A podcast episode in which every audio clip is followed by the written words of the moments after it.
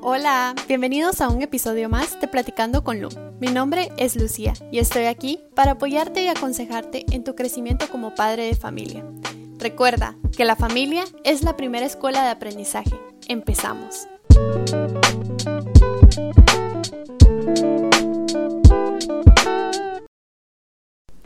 Hola a todos.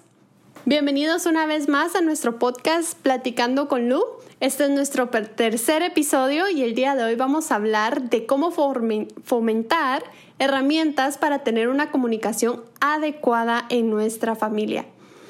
En nuestro episodio pasado hablamos de las diferencias entre los tipos de crianzas que existían y hablamos también de cómo la mayoría de padres adquirían esas crianzas y cómo las seguían implementando en sus hijos. En muchos de ellos eh, nos damos cuenta de que existe una falta de relación entre padres y hijos, que usualmente es porque los padres están ocupados o los padres no saben cómo lidiar y por supuesto los hijos solo van siguiendo lo que los padres le van enseñando a ellos.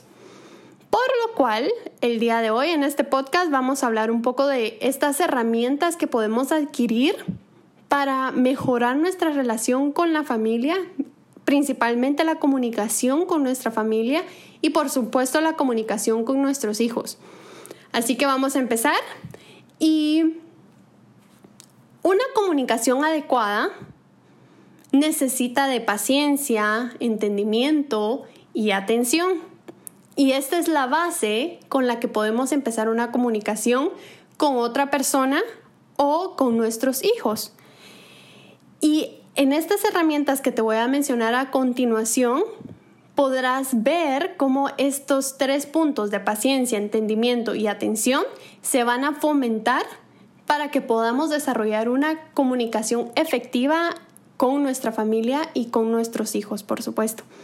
Entonces, primero tenemos la primera herramienta que les voy a dar es la atención. Y muchas veces hemos escuchado las frases como espérame a que termine, que man espérame a que termine de hacer esto y hablamos o espérame que mande el correo y me contás. O a veces también escuchamos el, ¿por qué me estás hablando ahorita que estoy hablando por teléfono? ¿Nos suenan conocidas todas estas frases? Claro que sí, ¿verdad?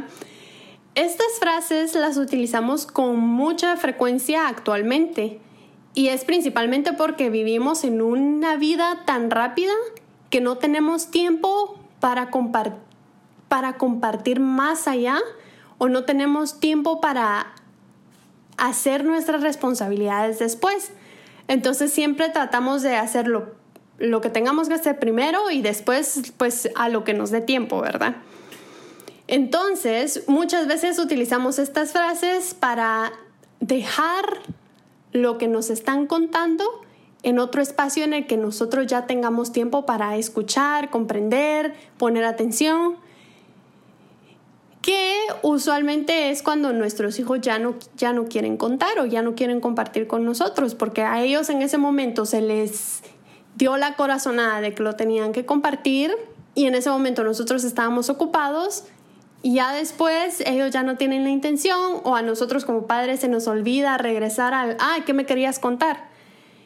Entonces, pues estas frases son muy utilizadas actualmente y es importante que las dejemos de utilizar con tanta frecuencia y que empecemos a poner atención en lo que nos quieren contar nuestros hijos o en lo que nos tiene que compartir nuestra familia.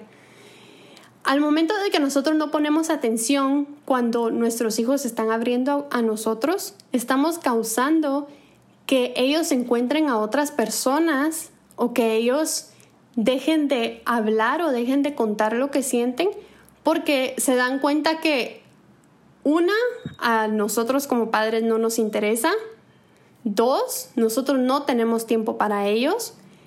Y tres, siempre llega el deseo de contar algo en el momento no adecuado. Entonces, para dejar de que estas causas de que los, nuestros hijos busquen a otras personas, que nuestros hijos dejen de interactuar con, con los padres o que dejen de interactuar con la familia, si nosotros queremos dejar eso y empezar a entender a nuestros hijos y empezarlos a ayudar en que compartan y convivan con nosotros, tenemos que nosotros también empezar a dejar de utilizar esas frases de espérame, eh, después, ahorita no tengo tiempo y empezarlos a escuchar cuando ellos también quieren compartirnos algo. Si en dado caso de verdad no podemos ponerle atención o estamos muy ocupados, podemos decirle, mira, dame un momento y después regreso contigo, pero de verdad regresar y preguntar qué me querías contar. Porque siempre nos pasa que se nos olvida lo que nos quería decir la otra persona y al final quedamos en nada, ¿verdad? La segunda herramienta es dejar a un lado las distracciones. Cuando nosotros empezamos a dejar a un lado el, ay, después contámelo y empezamos a involucrarnos en lo que nuestros hijos nos quieren contar, tenemos que dejar a un lado las distracciones.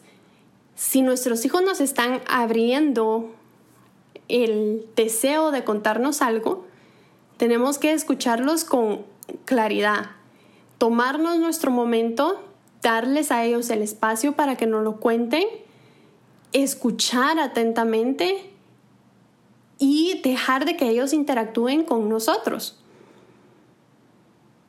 La mayor parte del tiempo nosotros decimos, sí, es que le pongo atención, pero estamos viendo televisión y nuestro hijo está al lado haciendo otras cosas. Eso no es poner atención. Poner atención es compartir tiempo de calidad con la otra persona y estar al 100% enfocado en lo que la otra persona está haciendo o enfocado en lo que la otra persona nos está contando en este caso serían nuestros hijos. Si nuestros hijos nos están contando algo, yo voy a estar al 100% conectado con él, al 100% interesada en lo, interesado en lo que él me está contando para que él se sienta cómodo y se sienta con más ganas de compartirme lo que él tenga, de, tenga que decirme, ¿verdad?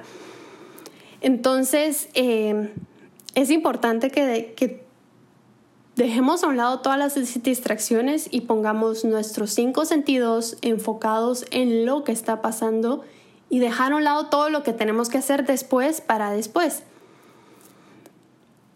Dentro de este empezar a escuchar las conversaciones y empezar a escuchar lo que nuestros hijos nos requieren, también tenemos que aprender a escuchar pacientemente.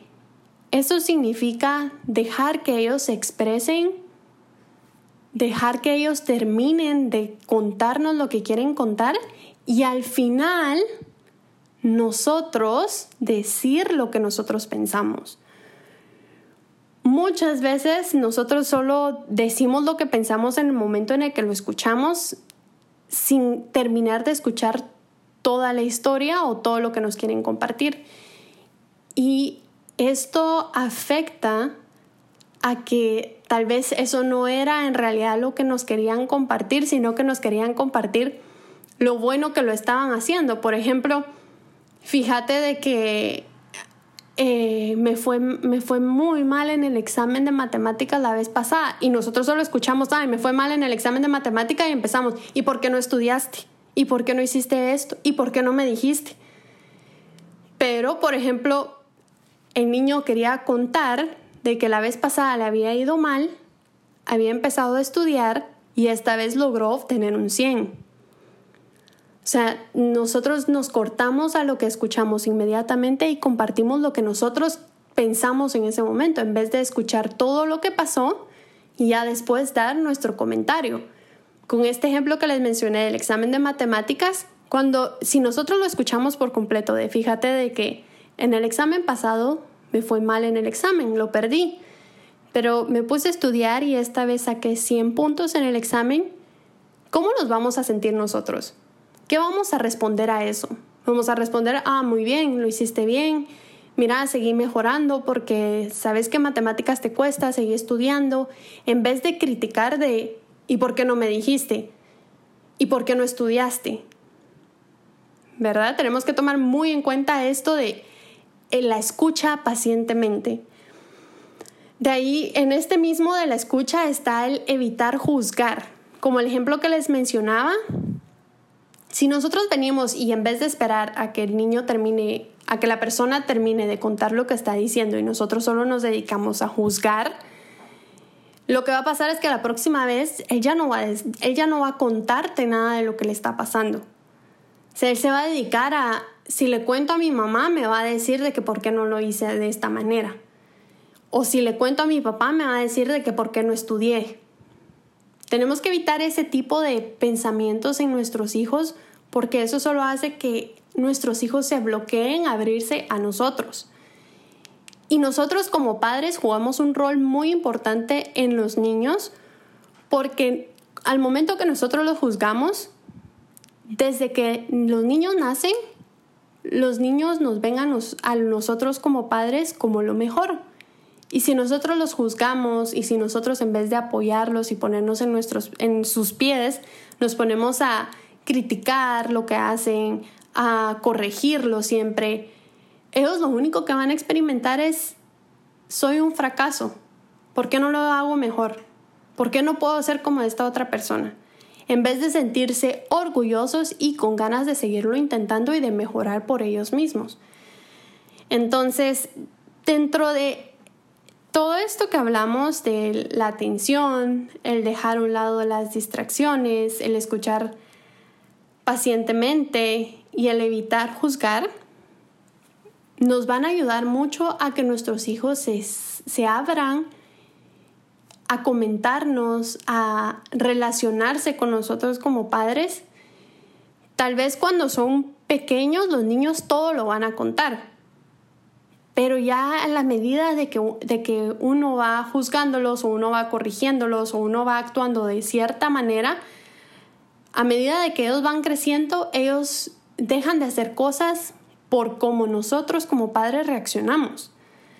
Los niños cuando ellos nacen, ellos nacen de una manera abierta. Todo lo dicen, todo lo cuentan, pero si nosotros vamos juzgándolos, dejándoles de, diciéndoles como, ay, espérate, no, no me digas ahorita, decímelo después. Todo eso va haciendo que ellos al final, a la larga, dejen de compartirnos cosas que son importantes para ellos y que son importantes para nosotros como familia. Entonces, em, es algo que les quería compartir, algo que es muy importante, que tenemos que dejar de hacer y tenemos que mejorar y por supuesto también dejar de, empujar a nuestros niños a que nos cuenten lo que nosotros queremos escuchar. Si nosotros los empujamos a que ellos no lo cuenten, ellos no nos van a contar cómo son las cosas. Ellos van a modificar las versiones para que nosotros escuchemos lo que queremos escuchar, en vez de lo que en realidad pasa. Entonces, démosle tiempo a nuestros hijos, démosle ese respiro que ellos necesitan para empezar a, convivir y compartir con nosotros. Empecemos a implementar estas herramientas que les mencioné con anterioridad para que de esta manera ambas comunicaciones, ambas vías se empiecen a desarrollar de buena manera y que empiecen a fomentar la comunicación dentro de nuestra convivencia sana como familia. Espero que te haya gustado este podcast y nos vemos en un próximo episodio. Hasta la próxima. Gracias por llegar al final de este episodio. Espero que lo hayas disfrutado y que hayas enriquecido tu conocimiento. Encuéntranos en nuestras redes sociales como Platicando con Lu y forma parte de esta comunidad de crecimiento. Espero me escuches en el siguiente episodio. Hasta la próxima.